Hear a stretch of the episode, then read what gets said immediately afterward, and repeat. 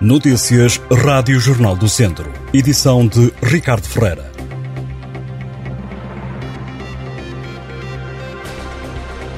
O Ministro da Saúde, Manuel Pizarro, comprometeu-se ontem no Parlamento a acelerar o processo de reabertura da Unidade de Saúde Familiar da Casa das Bocas, em Viseu, um serviço que está pronto há cerca de um ano sem que nunca tenha entrado em funcionamento. A promessa foi feita pelo Governante na resposta a várias perguntas feitas pelos deputados eleitos pelo Distrito durante uma audição das Comissões Parlamentares de Orçamento e Finanças e de Saúde no âmbito da apreciação na especialidade do Orçamento de Estado para o próximo ano 2023. Já sobre o Centro de Ambulatório e Radioterapia do Hospital de Santo António, Manuel Pizarro garantiu que o governo vai avançar com o projeto que há anos é reclamado pelas gentes e autarcas de Viseu. Sobre os gastos de 140 mil euros do hospital na contratação de uma empresa de comunicação, o ministro disse ter registado a pergunta da bancada do PSD, estando à espera de uma resposta. O governante criticou também a bancada da oposição devido a esta matéria e atacou o PSD devido ao heliporto do Hospital de Lamego, que está inoperacional por falta de certificação assegurando que vai ser um governo do PS que vai inaugurar o heliporto do hospital que o governo do PSD não tratou. O Centro Cultural de Carregal do Sal vai fazer parte da rede de teatros e cineteatros portugueses, que passa assim a contar com 84 equipamentos culturais. O Centro Cultural de Carregal do Sal entrou com outras duas estruturas culturais nesta rede, que já integra o Teatro Viriato em Viseu, o novo ciclo Acerta em Tondela e a Casa da Cultura de Santa Combadão.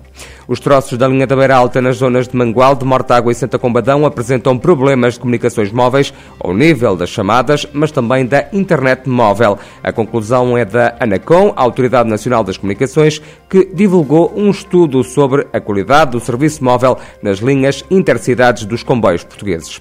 O Centro de Tropas de Operações Especiais sediado em Lamego vai ser condecorado no próximo sábado pelo Presidente da República e Comandante Supremo das Forças Armadas. Os Rangers vão receber a medalha de serviços distintos grau ouro. Segundo o Exército, esta condecoração pretende reconhecer de forma pública os relevantes, extraordinários e distintíssimos serviços prestados pelos Rangers no cumprimento da sua missão, dos quais resultaram manifesta honra para o Exército e para a instituição militar e para Portugal.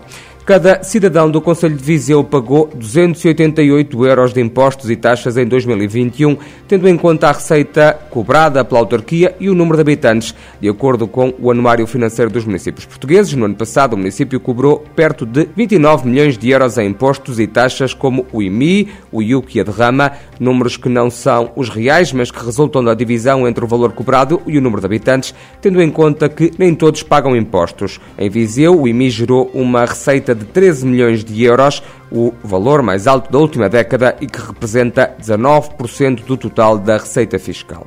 Os alunos do ensino secundário de Oliveira de Frades vão deixar de pagar o transporte escolar já a partir deste mês de novembro. A autarquia quer ajudar as famílias do Conselho com esta medida que é introduzida quando os custos de vida estão a aumentar. O município pretende desta forma reduzir os encargos financeiros por parte das famílias do Conselho, bem como incentivar a utilização de transportes públicos. A autarquia conta ajudar pelo menos meia centena de agregados familiares. Esta medida deverá custar aos cofres municipais mais de 14 mil euros ano.